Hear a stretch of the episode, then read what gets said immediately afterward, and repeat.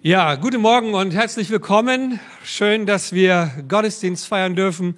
Ich heiße euch als Familie bekommen, willkommen. Familie Henschel, Familie Fichel, Angehörige, Freunde, liebe Gemeinde, liebe Gäste. Schön, dass wir so miteinander feiern dürfen. Ja, ich finde, das ist ein spannendes Thema, aber erschreckt nicht. Es wird auch dich ansprechen, der du vielleicht heute Morgen hier sitzt und äh, Single bist oder keine Kinder hast. Denn es wird nicht nur um Kindererziehung gehen, sondern es soll sehr stark darum gehen, dass das, was Gottes Wort uns sagt, uns hilft, das Leben in einer guten Art und Weise zu gestalten. Wir haben einmal die Überschrift Kindern Zukunft durch Erziehung geben. Und äh, jeder weiß das, der eine gute Erziehung genossen hat, dass er heute sagen darf, hey, aufgrund meiner guten Erziehung habe ich ein gutes Leben, was ich führen darf. Und der hier heute Morgen sitzt, entweder hier oder am Bildschirm, der sagt, hey, aufgrund meiner Erziehung ist so einiges echt daneben gelaufen in meinem Leben. Und äh, aber heute sitze ich hier und bin Christ und habe Jesus angenommen und der hat so manches wieder ausgebügelt. Ja, und das finde ich halt eben gut, weil wir als Eltern machen alle Fehler. Es gibt keine perfekten Eltern. Es gibt niemanden, der alles richtig macht. Aber wir haben einen Gott, an den wir glauben, den wir anbeten, und das ist Jesus. Und das ist der, der so manches wieder gerade bügelt. Und das ist richtig, richtig gut. Ich möchte euch hineinnehmen in vier Themen heute Morgen. Und zwar einmal, Kinder sind ein Geschenk. Zukunft durch Erziehung, Beziehung vor Erziehung und die Bedeutung der Großeltern für die junge Familie. Und dennoch wird es nicht nur um Kindererziehung gehen, es wird auch um das Leben gehen. Olli war so nett und hat mir so ein schönes Geschenk gezeichnet. Also das ist ein Geschenk. Also wenn ich das gemacht hätte, hätte ich es noch mal viel deutlicher erklären müssen. Ne? Und äh, dieses Geschenk steht dafür, dass Kinder ein Geschenk Gottes sind. Wenn Kinder ein Geschenk Gottes sind, ist auch das Leben, was wir leben und was wir feiern, auch ein Geschenk. Dein Leben, mein Leben, unser Leben ist ein Geschenk. Und dieses Geschenk, was wir von Gott bekommen haben, einmal das Geschenk unserer Kinder, eurer Kinder, die wir heute gesegnet haben, aber auch unser Leben ist ein Geschenk.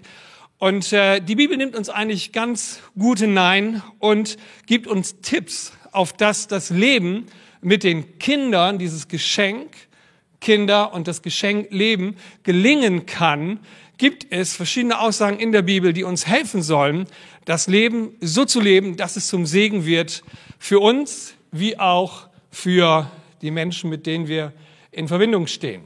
Von daher wird es heute um Erziehung gehen.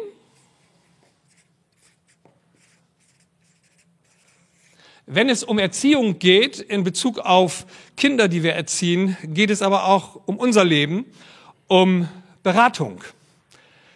Denn die Erziehung gibt uns ja viele wertvolle Tipps, die wir brauchen, um unser Leben vernünftig zu gestalten.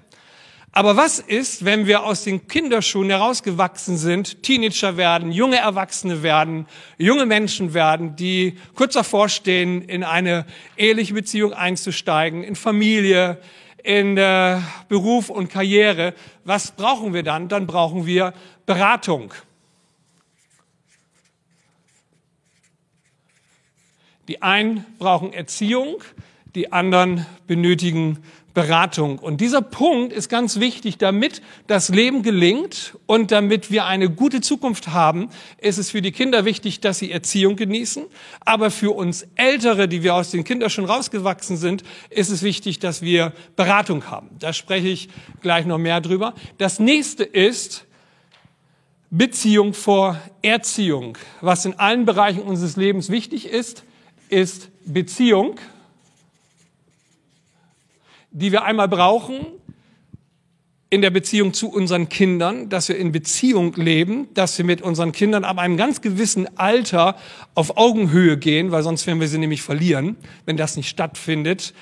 Wir brauchen Beziehung und jeder Mensch von uns, ob hier oder am Bildschirm, lässt sich etwas sagen von einem Menschen, mit dem er in Beziehung lebt, oder? Es fällt uns so schwer, uns etwas sagen zu lassen, uns beraten zu lassen von Persönlichkeiten, die keine Beziehung zu uns haben. Also bevor ich überhaupt Einfluss nehmen kann, um einem Menschen einfach weiterzuhelfen, ihn zu erziehen, ihn zu beraten, ihn zu begleiten, muss ich eine Beziehung aufbauen. Und von daher ist es, wie für die Kinder, wie für das Leben, ist es wichtig, dass wir in Beziehung stehen. Und das Letzte, was wir uns anschauen werden, sind die Großeltern. Also herzlich willkommen an alle Großeltern, die da sind. Ich bin selbst Großvater, das ist echt schön. Aber nicht nur die Großeltern sind wichtig für das Leben und das Gelingen in Bezug auf eine gute Zukunft für die Kinder zu gestalten, sind einmal die Großeltern wichtig, wie wir es nachher im Wort Gottes hören. Für uns, die wir im Leben stehen, haben wir vielleicht auch eine gute Beziehung zu unseren Großeltern. Ist da aber wiederum wichtig, dass wir eine Kleingruppe haben. Dass jeder Christ der Jesus nachfolgt und weiterkommen, äh, weiterkommen möchte im Glauben, da geht es nicht nur darum, dass wir von Zeit zu Zeit mal einen Gottesdienst besuchen, sondern dass wir Teil einer Kleingruppe sind, einer Gemeinschaft sind, die uns durch schwierige Zeiten und gute Zeiten hilft. Also Kleingruppen, die wir ab nächste Woche ja auch anbieten werden. Von daher herzlich willkommen im Gottesdienst, wie auch in unseren kleinen Gruppen, die wir in der nächsten Woche starten werden. Ja, vielleicht wird es an der einen oder anderen Stelle herausfordernd werden, aber ich nehme euch mal hinein. Der erste Punkt. Kinder sind ein Geschenk, wie auch das Leben ein Geschenk ist. So heißt es in Psalm 127, Vers 3. Auch Kinder sind ein Geschenk des Herrn. Wer sie bekommt, wird damit reich belohnt. Wenn wir diesen Vers noch ein bisschen weiter uns anschauen, dann äh, sagt Gott uns auch, warum das so ist, warum Kinder ein Geschenk sind und warum wir als Eltern damit reich belohnt werden. Denn wir lesen weiter, dass das Ziel Gottes auf jeden Fall ist, dass Kinder ihren Eltern in stürmischen Zeiten zur Verfügung stehen. Das ist die Grundlage eigentlich für diesen Bibelvers, denn dort heißt es, auch Kinder sind ein Geschenk des Herrn, wie wir schon gelesen haben. Wer sie bekommt, wird damit reich belohnt. Seine Söhne werden ihm Recht verschaffen, wenn seine Feinde ihn vor Gericht anklagen.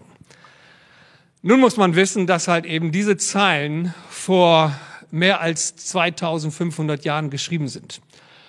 Die Menschen lebten damals in einer ganz, ganz anderen Zeit. In einer Zeit, wo Kriege an der Tagesordnung waren, wo man immer wieder ähm, bekämpft wurde, wo Völker in Krieg miteinander standen, wo vieles in so einer kleinen Stadt mit Stadtmauern verhandelt wurde. Und da kam es sehr, sehr oft vor, dass äh, Gerichtsverhandlungen und äh, Auseinandersetzungen im Stadttor verhandelt wurden. Und wenn der Vater zum Beispiel irgendwie einen Streit hatte, war es immer wichtig, dass er seine Söhne mitbrachte. Und nun war es natürlich wichtig, seine Söhne stehen natürlich ihm nur zur Seite, wenn er sie vernünftig erzogen hat. Und wenn er mit ihnen in einer vernünftigen Beziehung lebt. Und so wie heute, wie wir es ja auch merken, hey, ist es ein Segen, Kinder zu haben, die im Alter noch ihren Eltern zur Seite stehen, oder? Aber es liegt sehr, sehr viel daran, wie sind die Eltern mit ihren Kindern umgegangen. Und äh, so ist es ein Segen für die Eltern, für Menschen, die in Beziehung mit ihren Kindern leben und auch mit anderen leben. Auch für das Leben ist es so wichtig, dass wir miteinander in Beziehung leben, Erziehung erfahren und uns nicht selbst überlassen werden.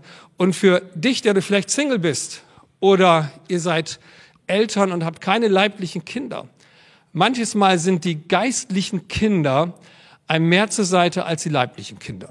Das gibt's auch. Geistliche Kinder sind die, die durch deine Art und Weise vielleicht zum Glauben an Jesus gekommen sind, die du als Freund oder Freundin im Leben begleitest, die dir zur Seite stehen, die dir sagen, hey, ich werde mit dir durch dick und dünn gehen. Du wirst auf jeden Fall nicht alleine sterben. Wenn irgendwas ist, sind wir bei dir. Wir nehmen dich zu uns, wie auch immer. Es gibt leibliche und es gibt geistliche Kinder.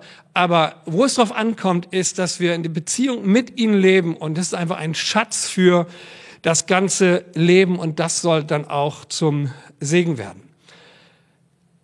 Wichtig ist, dass wir anfangen, Kinder zu erziehen, sie hineinzunehmen, sie mitzunehmen auf diese Reise im Leben. Der zweite Punkt heißt Zukunft durch Erziehung. Wer seinen Sohn nicht straft, und das hört sich jetzt vielleicht sehr herausfordernd an, weil es auch eine Bibelstelle ist, die schon mehr als zweieinhalbtausend Jahre alt ist und geschrieben wurde. Und dennoch ist es ja so, dass wir sagen, hey, wir glauben auch daran, dass auch diese Zeilen uns heute noch etwas zu sagen haben. Wichtig ist es aber, dass wir das, was wir dort lesen, jetzt in unsere Zeit hineinbringen. Aber dennoch steht da, wer seinen Sohn nicht, wer seinen Sohn nicht straft, der liebt ihn nicht. Wer seinen Sohn liebt, weist ihn schon früh zurecht. Ich liebe das Buch der Sprüche. Halt es mal eben einen Moment aus, was wir da lesen. Ich liebe das Buch der Sprüche und habe schon als junger Mann verstanden, dass wenn ich an Weisheit und Klugheit gewinnen möchte, ist eins wichtig, dass ich etwas von den Gedanken Gottes verstehe. Ich habe eine Zeit in meinem Leben gehabt, wo ich täglich ein Kapitel Sprüche gelesen habe. Warum? Weil ich verstanden habe, was zu Beginn der Sprüche steht. Da heißt es nämlich, ich lese es euch mal vor aus dem ersten Kapitel der Sprüche und da geht es, Moment, Vers 2. Vers 2b. Die Sprüche helfen dir. Also ein Buch der Sprüche ist ähm, eigentlich ganz bekannt. Also das Buch der Sprüche ist so Lebensweisheiten stehen da drin. Wer anderen eine Grube gräbt, fällt selbst hinein. Kommt zum Beispiel aus Sprüche. Ähm, Sprüche steht auch manchmal auch sehr konträr gegenüber dem, was so äh, an, das es an gesellschaftlichen Sprüchen gibt. So ein gesellschaftlicher Spruch ist zum Beispiel, viele Köche verderben den Brei. Das Buch der Sprüche sagt aber, wo viele Ratgeber sind, kommt etwas Gutes zustande. Ja. Das Buch der Sprüche sagt uns zum Beispiel auch, dass Worte Tod und Leben bringen können. Bezug darauf, dass das, was wir reden über andere Leute, baut auf oder treibt sie sogar in den Tod. Um mal ganz krass auszusprechen. Also das Buch der Sprüche beinhaltet sehr viel Lebensweisheit.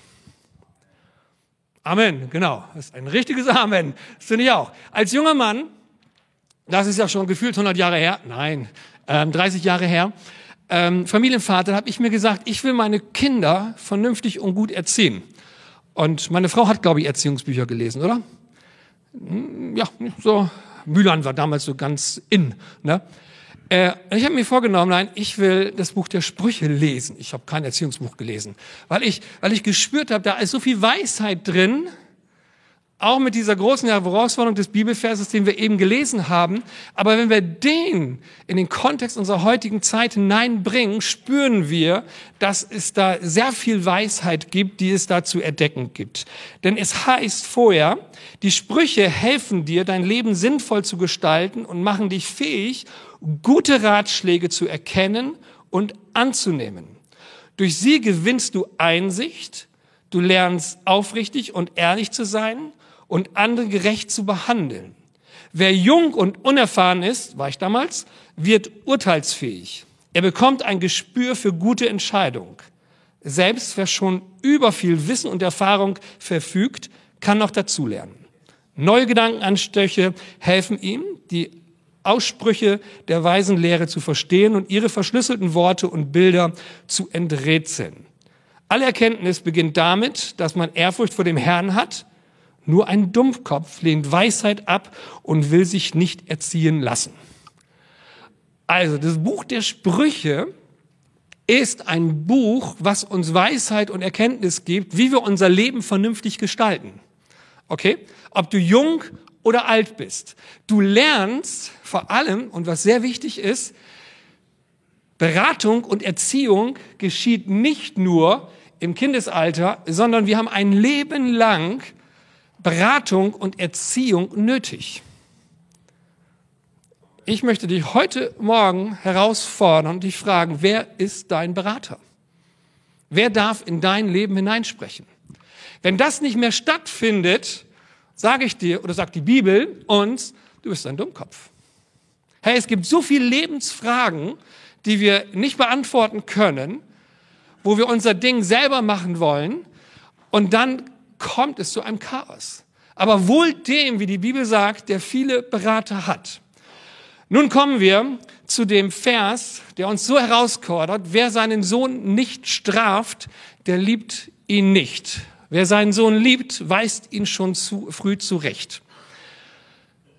Also ich würde es so übertragen, wer seinen Sohn nicht erzieht, wer seinen Sohn nicht pädagogisch beratend begleitet, seinen Sohn oder seine Tochter, der wird ihn nicht lieben. Ich empfinde uns in einer Zeit, in der wir sehr herausgefordert sind als junge Eltern und auch als ältere Eltern, wo wir gar nicht mehr wissen, hey, wie erziehe ich überhaupt mein Kind?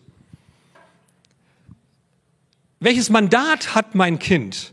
Also das ist schon eine falsche Frage, finde ich, ja? Das ist schon eine falsche Frage. Welches Mandat hat mein Kind?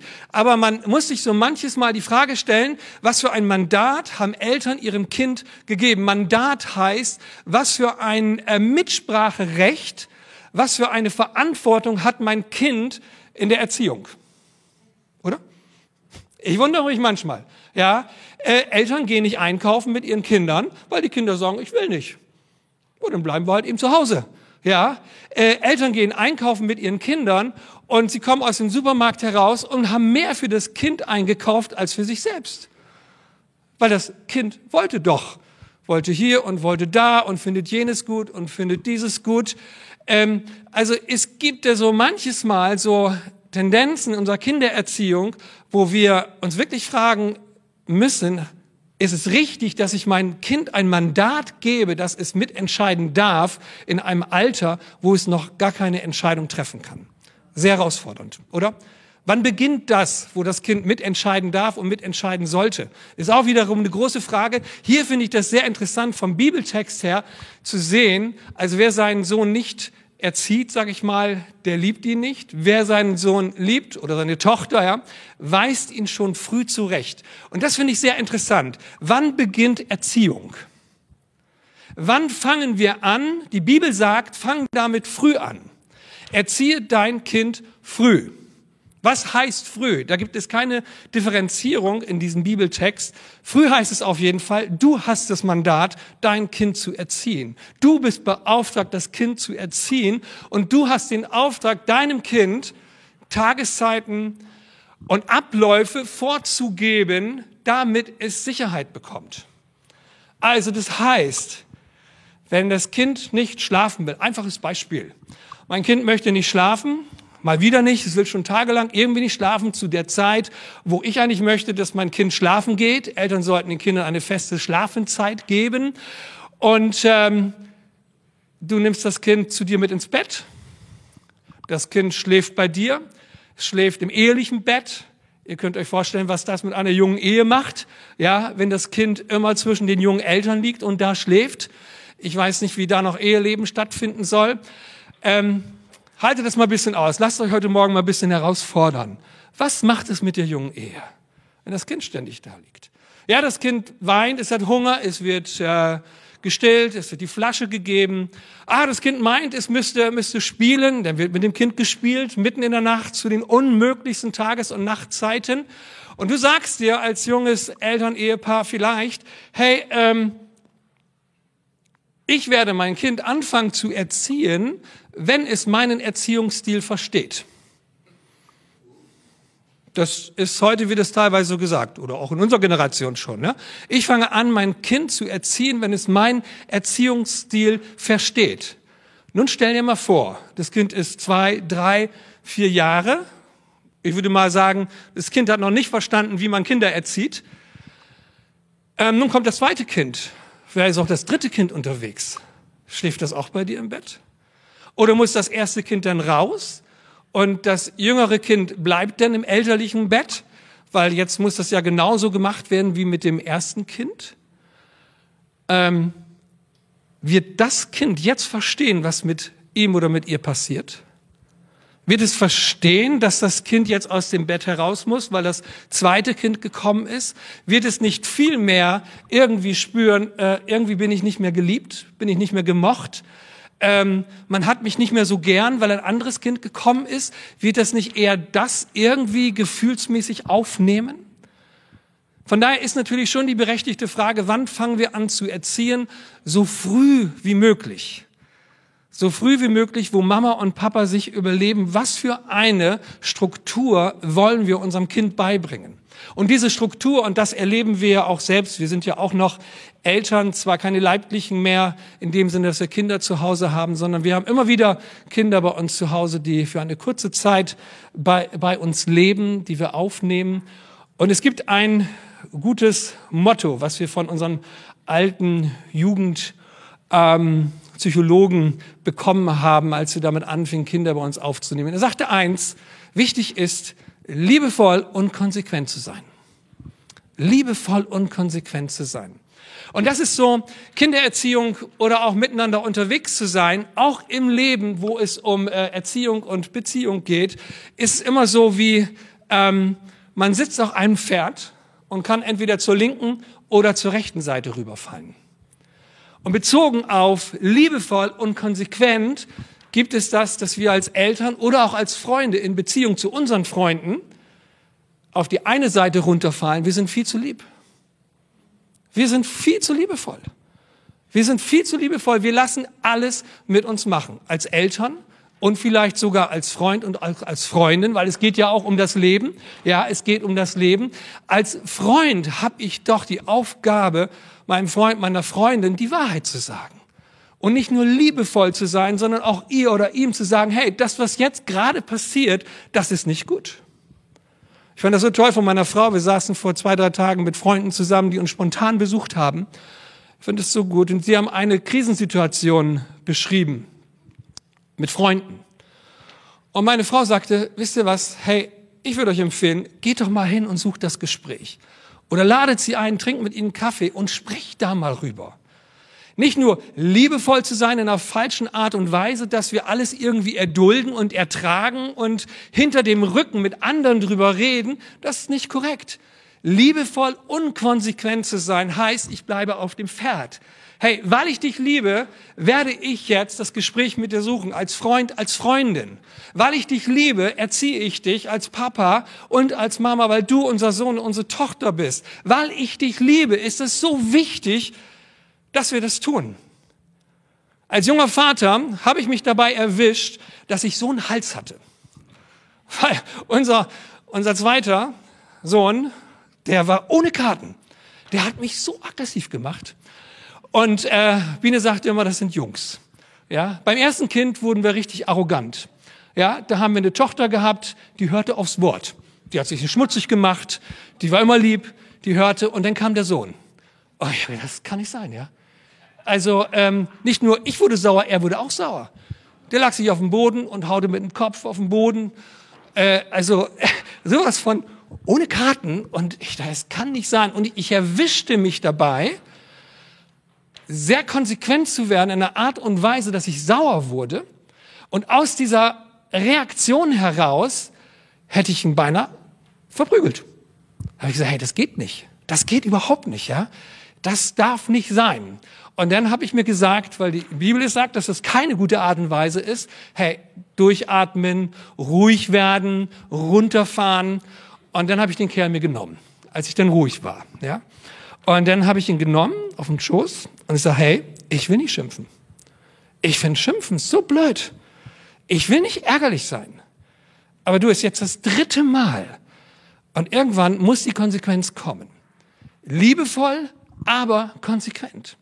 In einer Art und Weise, wo man, wo die Liebe herrscht und nicht die Härte und nicht die Konsequenz. Und haben wir miteinander gesprochen. Und das Coole ist, dass er heute sagt, Sag mal, wie habt ihr mich überhaupt erzogen? Puh. So manches Mal denke ich, gut, er das, das nicht weiß, sagt, hey, ich weiß da nichts mehr von. Ja, von diesen Auseinandersetzungen, die wir gehabt haben, also irgendwie scheint ihr das gut gemacht zu haben. Wir denken immer, dass das Kleinkind uns das ein Leben lang nachträgt, wenn wir es erziehen. Der Unterschied ist nur, das Kleinkind trägt dir das ein Leben lang nach, wenn es größer wird, wenn du es nicht erzogen hast. Und er sitzt heute da und sagt, hey, ich habe ich hab eine tolle Erziehung genossen, das war super. Und von den Sachen, die ihr mir erzählt, da weiß ich überhaupt nichts mehr von. Und so ist es doch auch. Wahre Freunde sind doch die, die zu dir kommen. Und darum ist es so gut, dass Beziehung und Erziehung gehören immer zusammen. Wie liebevoll und konsequent gehört immer zusammen. Du kannst nicht sagen, du bist mein Freund, wenn du mir nicht die Wahrheit sagst. Meine Frau ist mein Freund. Weil ich weiß ganz genau, wenn ich sie frage nach dem Gottesdienst, wie war die Predigt? Sie sagt mir die Wahrheit. Andere frage ich auch gar nicht, ja? Doch, ich habe manchen Leuten schon das, die, die Erlaubnis gegeben, hey, sag mir das, äh, sprich in mein Leben hinein, ähm, reflektier meine Predigt, ich will die Wahrheit von dir hören, ja? Aber das gehört zu Freundschaft. Von daher frage ich dich, wer ist dein Berater? Wer darf in dein Leben hineinsprechen? Es ist so wichtig, damit das Leben ein Geschenk bleibt für Kinder und auch für uns, für dich und für mich, für unsere Kinder wie für uns selbst, gibt es Persönlichkeiten, die in dein Leben hineinsprechen dürfen. Und das werden sie tun, wenn sie dich lieben. Ein Freund, der dich liebt, eine Freundin, die dich wirklich liebt, die spricht in dein Leben rein und hilft dir, das Leben zu gestalten. Wir sind gesetzt, als Eltern unsere Kinder zu erziehen. Ein guter Freund sagte mal, aber ich glaube, er hat es auch aus einem klugen Buch heraus, wenn wir es nicht tun, tun es andere. Willst du, dass andere deine Kinder erziehen? Wollen wir als Kirche, dass andere Leute, andere Medien unsere Kinder erziehen? Gerade am vergangenen Freitag haben wir ein cooles Thema in der Jugend gehabt, was sehr herausfordernd war, ich weiß. Sex, was würde Jesus dazu sagen? Aber diese Themen nehmen wir auf, um unsere Generation, unsere Kinder, unsere Teenager, unsere Jugendlichen, unsere jungen Erwachsenen mit unseren Werten zu erziehen. Es ist uns wichtig, dass sie ein vernünftiges Fundament bekommen, dass sie wissen, wie man Freundschaft lebt, wie man Beziehung lebt, dass sie wissen, wie man auf Partys sich verhält, wie man mit Drogen, mit Alkohol etc. umgeht. Das ist uns wichtig. Wenn wir es nicht tun, dann tun es andere. YouTube, ja, und wo wir alles so hören, wie man sich verhalten sollte. Und wir wissen alle, wir haben einen enormen Werteverlust in unserer Gesellschaft. Strenge Erziehung bringt ein Kind zur Vernunft, heißt es weiter. Ein Kind, das sich selbst überlassen wird, macht seinen Eltern Schande. Das ist echt Wahrheit, oder? Ein Kind, das sich selbst überlassen wird, macht Eltern Schande. Und ich sage euch nicht, die Kinder sind schuld, sondern wir als Eltern. Und wir haben ja nun mal mehr auch mit Kindern zu tun, die aus schwierigen Lebensverhältnissen kommen, die sich überlassen werden und die über Stühle und Bänke gehen, wo kaum jemand mit umgehen kann. Und sie kommen zu uns und wir lieben sie und es sind die tollsten Kinder. Mit ein ganz paar wenigen Ausnahmen würde ich sagen. Aber an dieser Stelle sind wir auch vielleicht unfähig. Aber das, was Kinder brauchen, ist ein Rahmen von Erziehung, ein Rahmen von Schutz. Erziehung gibt einen Rahmen, in dem sich das Kind wohlfühlt. Erziehung gibt immer einen Schutzraum für das Kind. Und es weiß auf einmal, mit dem, dass es irgendwo anders hineinkommt, wow, hier weiß ich, wo es lang geht. Hey, das sind Schlafenzeiten, das sind Essenzeiten, das sind Ruhezeiten, das sind die Zeiten, äh, das weiß ich. Ich fühle mich auf mal sicher. Ein Kind, das nicht weiß, wie es sich verhalten soll, muss sich selbst organisieren. Das ist brutal. Traust du deinem Kind zu, dass es sich selbst organisieren kann mit einem Zeitplan, mit vernünftig viel Schlaf, mit vernünftig viel Essen, mit vernünftig viel Gemeinschaft, mit vernünftig wenig oder viel äh, Medienkonsum? Kann es das selber? Das können Kinder nicht. Man sagt aus der Kinderpsychologie, dass man meint, dass das Kind erst vernünftig anfängt zu reflektieren im Alter zwischen 10 und 12. Da fängt das Kind an zu reflektieren und stellt sich die Fragen, ist es jetzt gut für mich oder ist es nicht so gut für mich? Hey, das dauert eine Zeit. Und von daher ist es so wichtig, dass wir anfangen, vernünftige Rahmen zu geben und zu sagen, hey, das ist der Rahmen, in dem du lebst. Und auf mal wird das Leben zu einem Geschenk. Das Leben wird zu einem Geschenk, weil man weiß, wie man sich zu verhalten hat. Als ich hier in die Gemeinde kam, wurde mir eine ganz klare Dienstbeschreibung gegeben. Das ist ein Geschenk. Eine ganz klare Dienstbeschreibung. Und einer der Ältesten sagte noch, Christian war das, hey, Pastor, und wir halten dir den Rücken frei, dass du das leben kannst, wofür wir dich angestellt haben. Hey, das ist toll. Wir haben tolle Älteste, wir haben ein tolles Gemeindeleitungsteam. Das ist der Hammer. Und da kann man sich einfach nur, ja, genau, Applaus.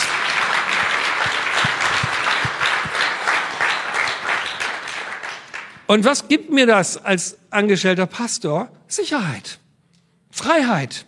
Hey, ich weiß ganz genau, das darf ich äh, und das muss ich nicht. Ja, das ist total stark, ja.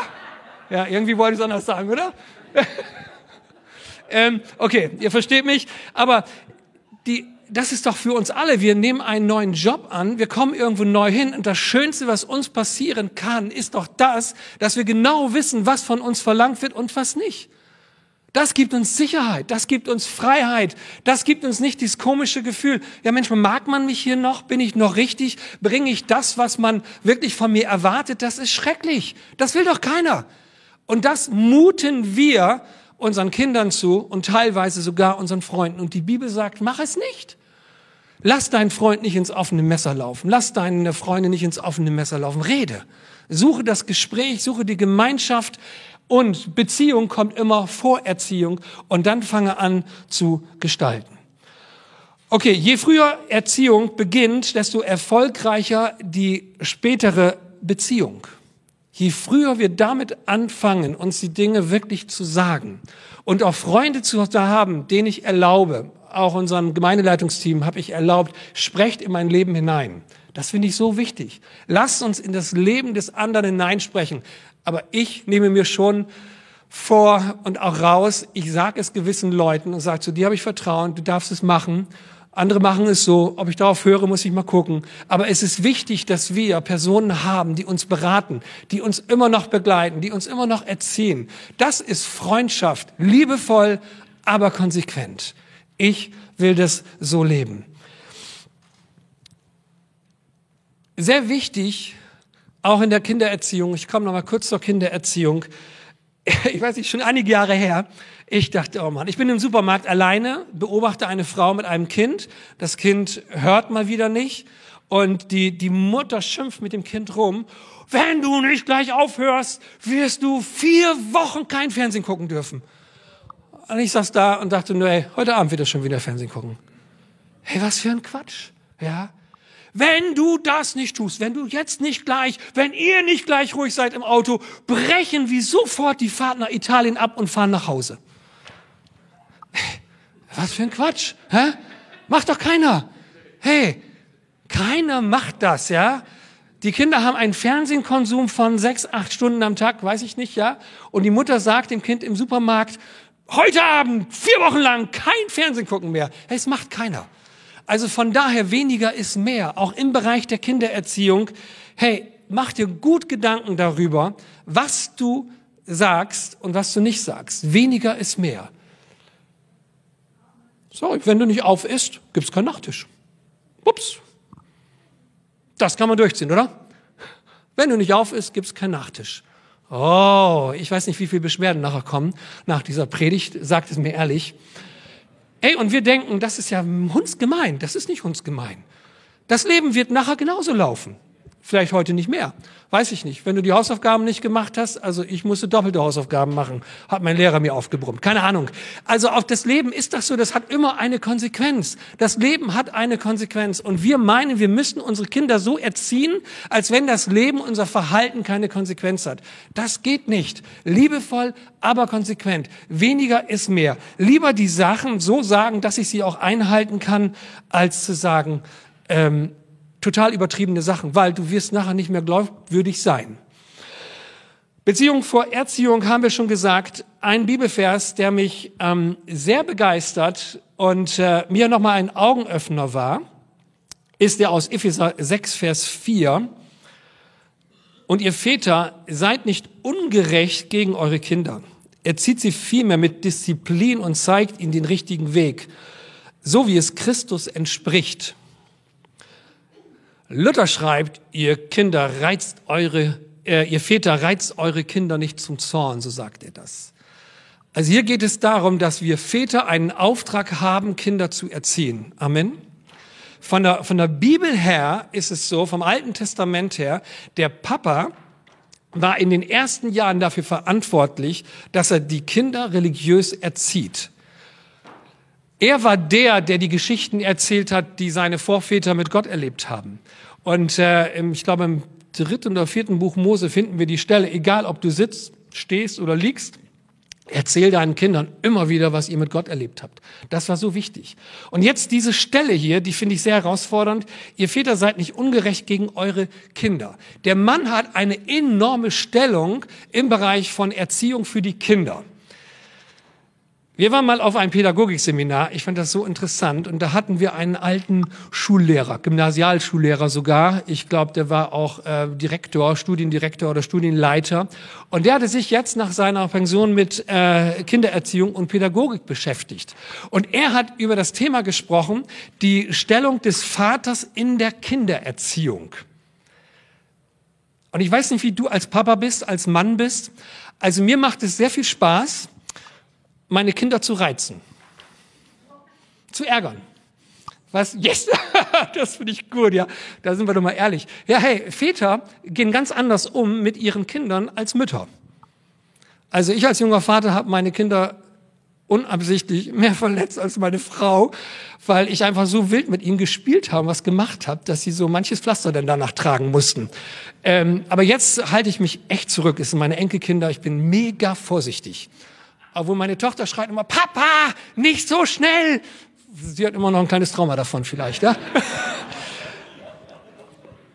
Aber dennoch in aller Gesundheit ist es so, und das finde ich so interessant, nur die Papas trainieren die Frustrationstoleranz ihrer Kinder.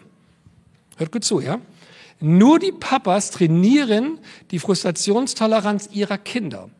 Und wenn wir alleinerziehend sind, was ja immer wieder vorkommt in unserer Gesellschaft, ist es wichtig, dass ein Großvater, ein Onkel da ist, eine männliche Person, die sich auch den Kindern annimmt. Weil das, was Väter tun, tun Mütter nicht. Ist jetzt nicht gendergemäß, aber es ist nun mal so. Sag ich jetzt mal. Ähm, weil ich entdecke mich dabei, ich spiele mit Kindern oder mit meinen Kindern, so war es früher und auch, auch heute. Und wir bauen irgendwas mit Legos oder mit Duplos und es ist sehr interessant. Ich kann das nicht haben, ja, wenn alles bunt und durcheinander ist, ja, und keine Struktur drin ist. Der sagt, komm, das machen wir wieder kaputt. Und jetzt bauen wir es neu auf, ja. Oder ich, ich mag es auch, Kinder mal verlieren zu lassen.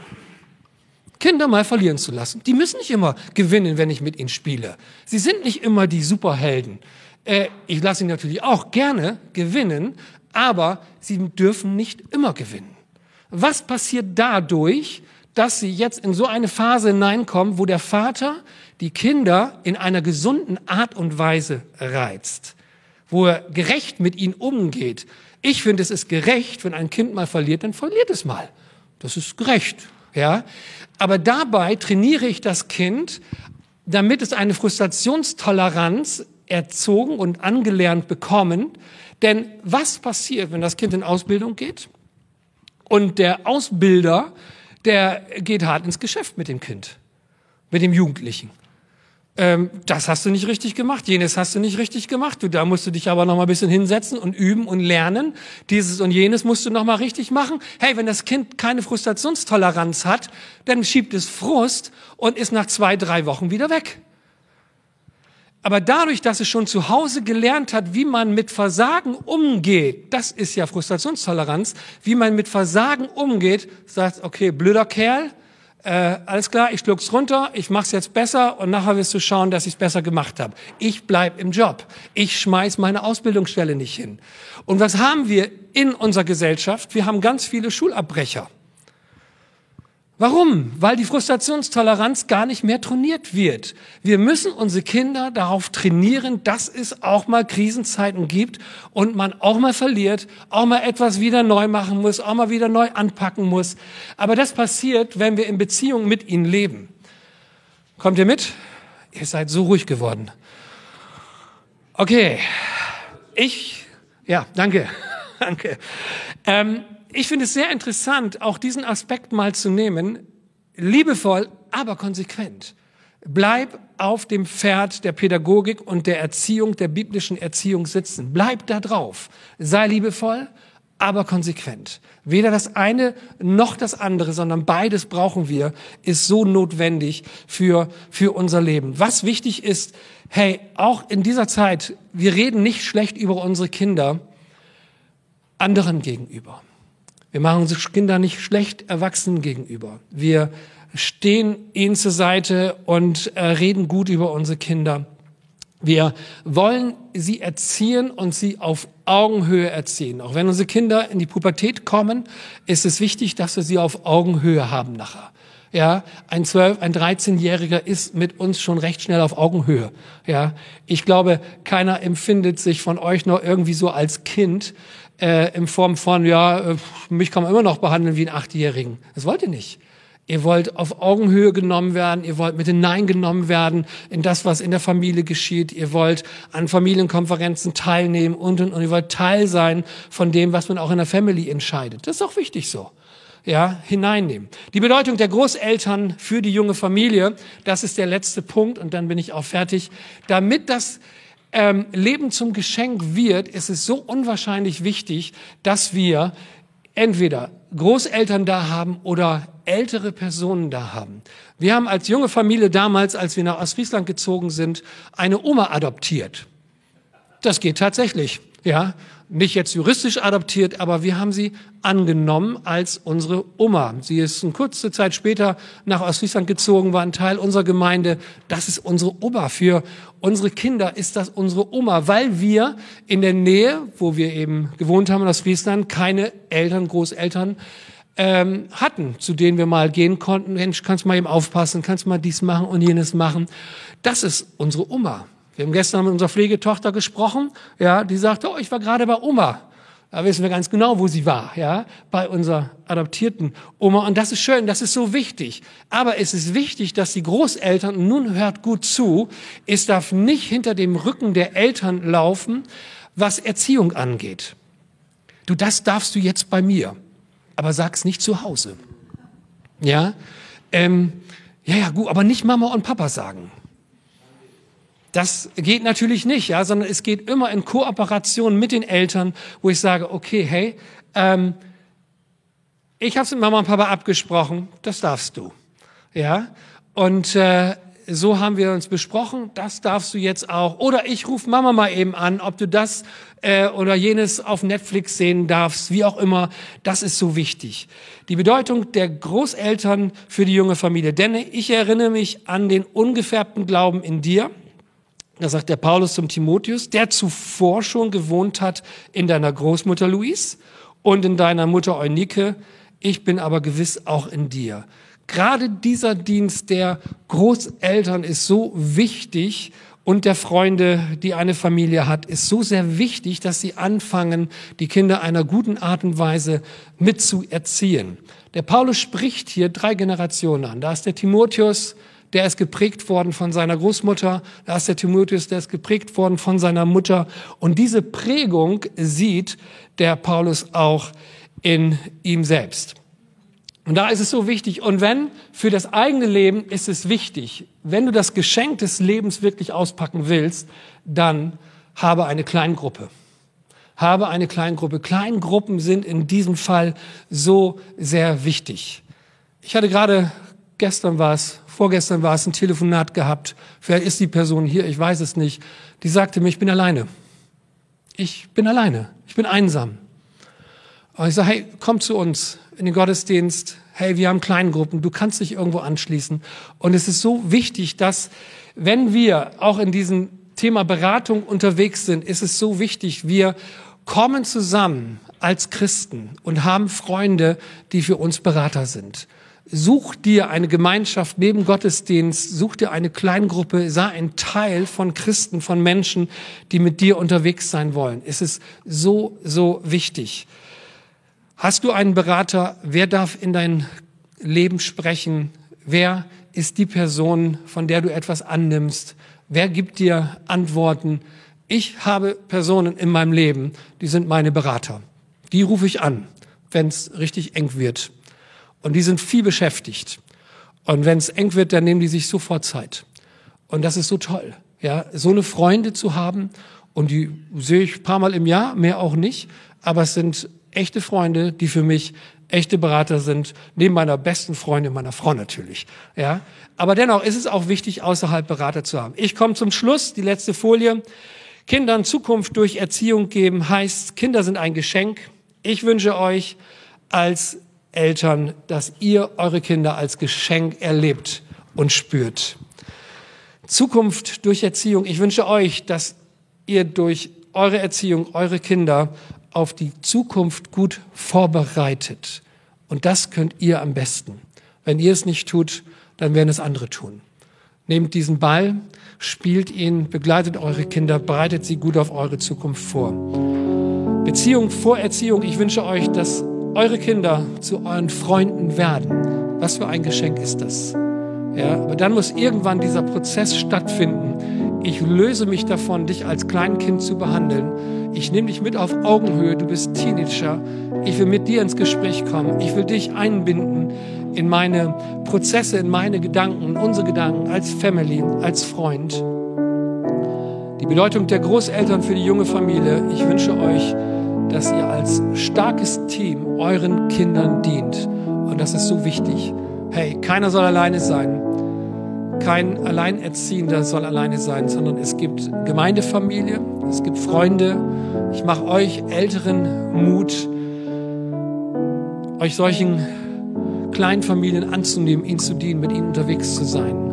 Segenssteine zu setzen für, für die junge Generation. Ich wünsche uns, die wir in Freundschaft sind, dass wir Freundschaften liebevoll und konsequent leben. Ich wünsche euch, dass ihr da auch gerade im Bereich der Jugend so miteinander unterwegs seid. Hey, wenn irgendwo der Schuh drückt, dann sagt hey, können wir mal eben schnacken, lass mal rausgehen, wir reden zusammen, unter vier Augen. Das und das ähm, hat mich ganz schön geärgert. Ich möchte das gerne mal mit dir besprechen. Echte Freundschaft macht es. Liebevoll, aber konsequent. Lass die Dinge nicht einfach so laufen, sondern lass uns drüber reden. Wenn du es am nächsten oder übernächsten Tag vergessen hast, brauchst du nicht drüber reden. Wenn du es aber nach drei, vier, fünf, sechs, sieben, acht Tagen immer noch weißt und die sich sauer stimmt, dann rede. Suche das Gespräch darüber. Danke für eure Aufmerksamkeit. Ich möchte noch beten und euch segnen. Jesus, danke. Du bist ein guter Herr und Gott. Und danke, dass dein Wort, obwohl es schon so alt ist, immer noch so relevant ist für unser Leben. Es ist so schön, sich Impulse geben zu lassen von dem, was du schreibst. Es ist so schön, Orientierung zu finden für, für das Leben, für Freundschaften, für Beziehung, für Familie, für Kirche und Gemeinde. Danke, Herr. Und ich bete, dass die Impulse, die auch heute Morgen gesetzt worden sind hier unter uns, dass sie aufgegriffen werden dass Mut und Kraft da ist, das umzusetzen, da hineinzugehen. Das, was du für Ideen und Impulse heute Morgen gesetzt hast. Danke, Vater, in Jesu Namen. Amen.